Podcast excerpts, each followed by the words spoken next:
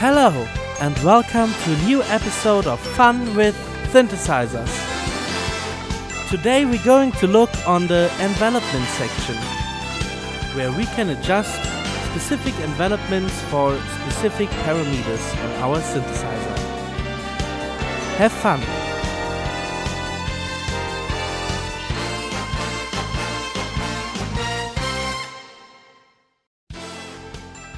The first and most important envelope you have on a synthesizer is the amp envelope. It means the envelopment of the amplification. Normally, you have four categories for your envelope. First, there's the attack. Second, the decay. Third, the sustain. And the fourth category is the release. You can shorten that with the ADSR envelopment. Attack is for how long your tone or your sound needs to grow to its whole volume. Decay means the maximum of your volume. Sustain is the average volume uh, when you hold the sound and when you hold the notes. And release is the length how long your tone needs to get quiet after you hit the note. So, let's listen to what that all means. I'm playing a normal accord.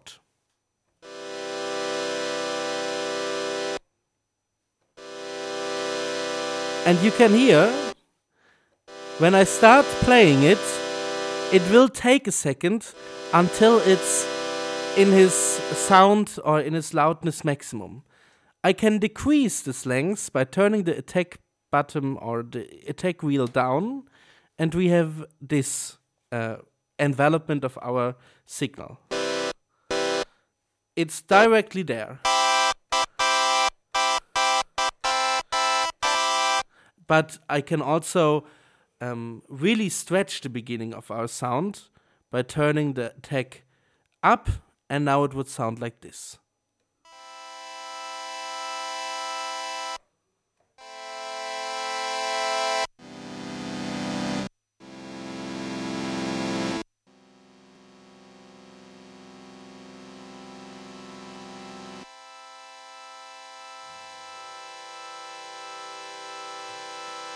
So you hear, it's now taken a long, long time to be at the maximum level, the decay.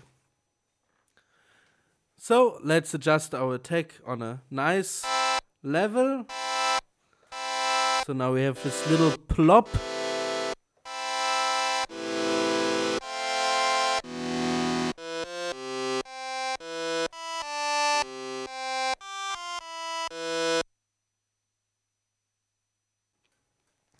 But now where we know how long our sound needs to get to maximum, let's try out how long it will take to get out of its maximum.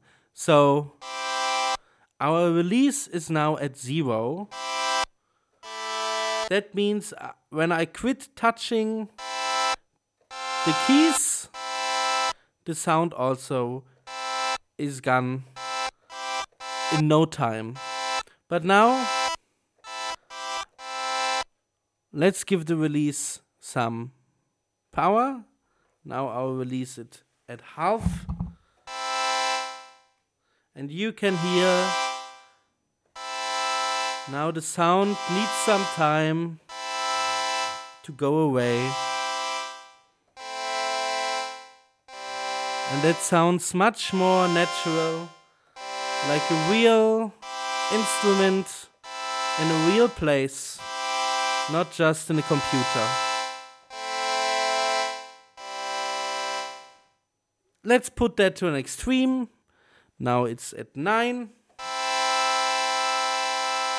I stopped triggering the key a long time ago. And here it really takes a long time now.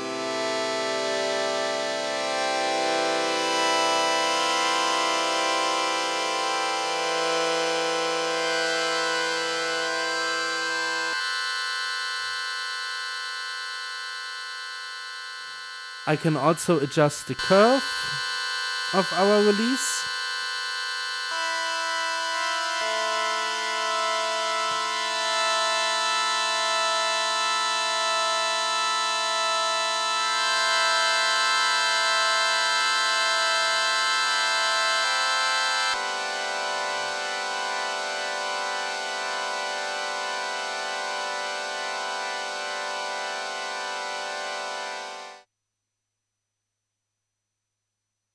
So now let's have a look on the decay. To really listen to a decay, we should change our sound. Now it's this. And you can already hearing the decay in this little phase shift after our attack. Our decay is at zero now.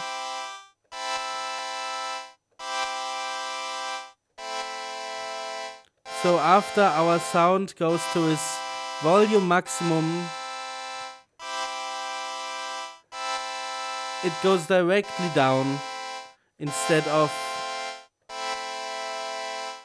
decaying the maximum and decaying the loudness. So let's give the decay some power.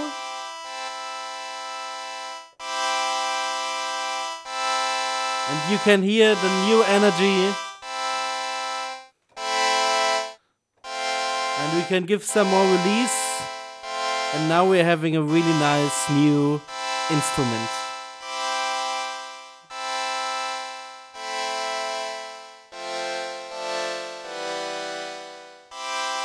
I'm turning the release back to zero you can so you can hear the difference.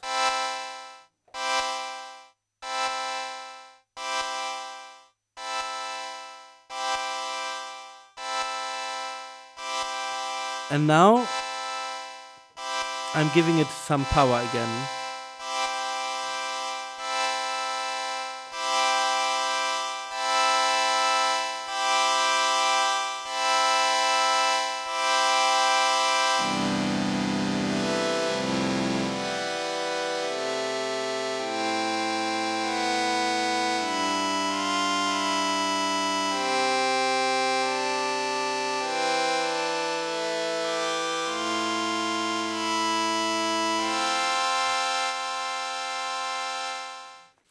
And for showing you the sustain, I now will just oscillate the sustain between 100 and 0 so you can hear the difference. As I said, the sustain means the average loudness of the hitting of the key while it is hidden. So now the sustain is at 0 and now it's at 100. 0, 100. 0, hundred.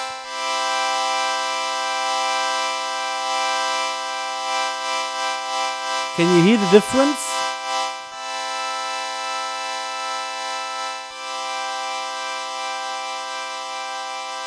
And that's all the magic behind the amplification envelopment.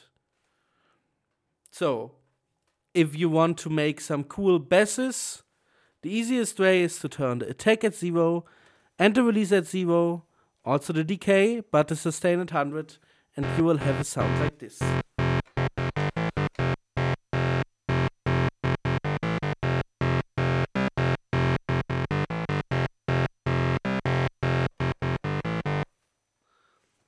And if you want to build a nice ambient, pet, more pet sound, it's also easy. Just give the attack a really long time and the release.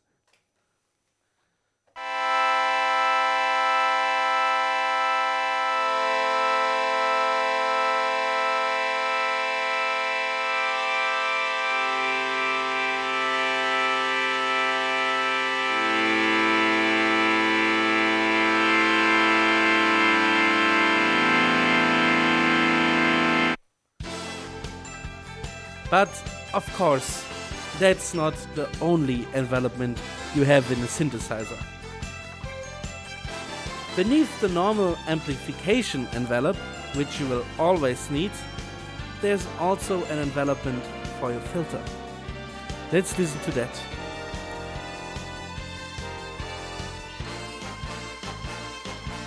Normally, you can patch the envelopment to your filter through the mod modulation matrix.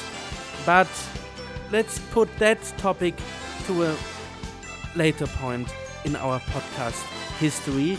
And let's now think of synthesizers who have an inbuilt filter envelopment, which are a lot. Lots of software synthesizers have an amplification envelopment and a filter envelopment. So, but what shall a filter envelopment be? It's quite easy. You're just telling the filter it should listen to the envelopments. So the filter should also behave with an attack and a release. So let's listen to that. Now we're having our normal patch. And we have a filter. I can modulate it with my hands, but we can also give this filter an envelopment. So if we're if we're giving the filter a really long attack, it would sound like this.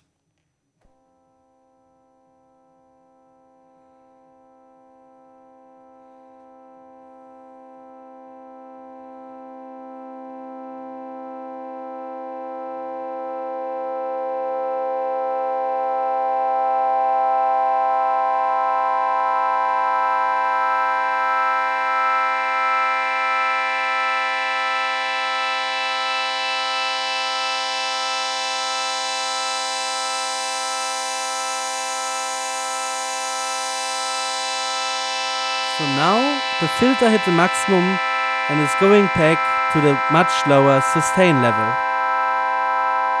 And if I release the key, the release needs still one or two milliseconds to completely cut off the filter. If we're doing the attack just for a little, little, if we're giving the attack just like 2% or something, or 20%, taking the sustained release down and the decay, it would sound like this.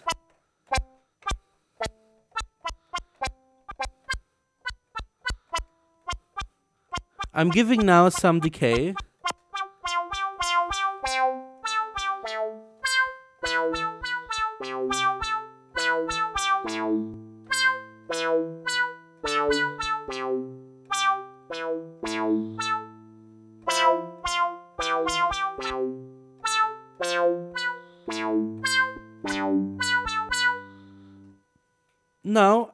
Taking the sustain really high.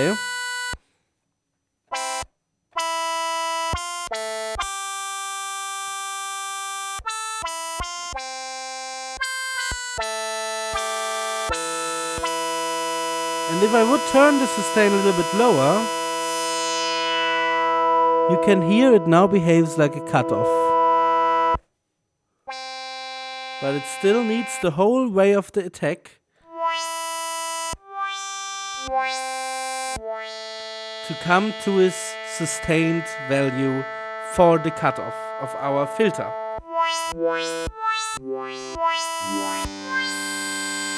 Ha, isn't that funny? I will now turn the release to a really high value and it would sound like this.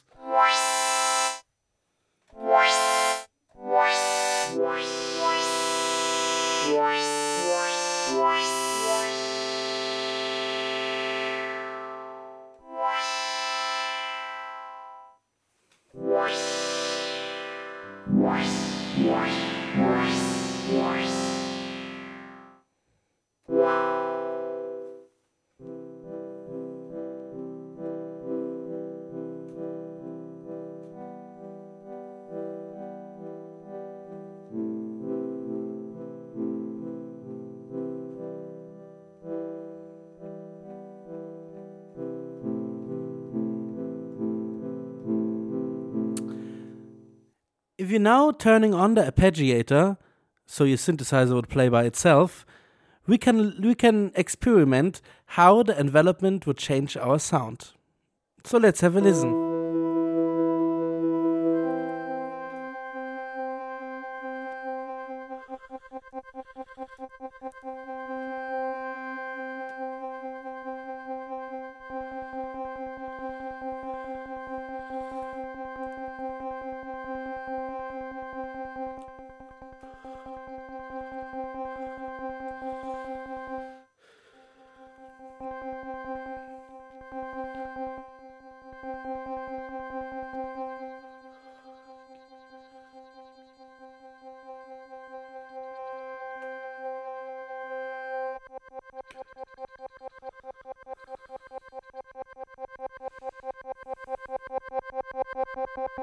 पेपेपे पे पेपीपे Paytm पेपीपे पेपीपे पेपीपे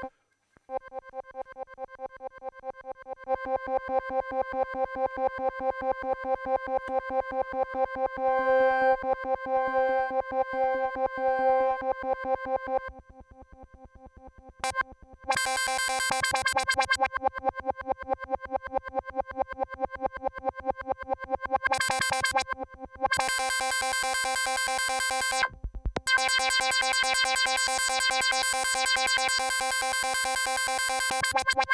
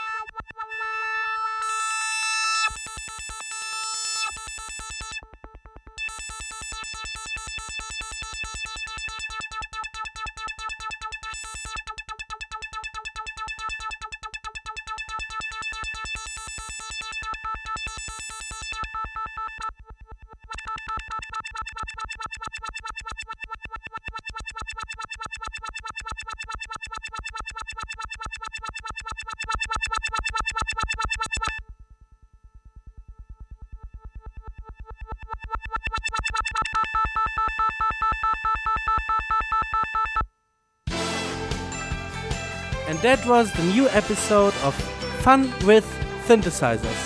I hope it was informative and you now know a lot more about envelopments, amplifi- amplification envelopments, and filter envelopments than you did before. So I hope to see you next time when it's all about the LFO and the modulation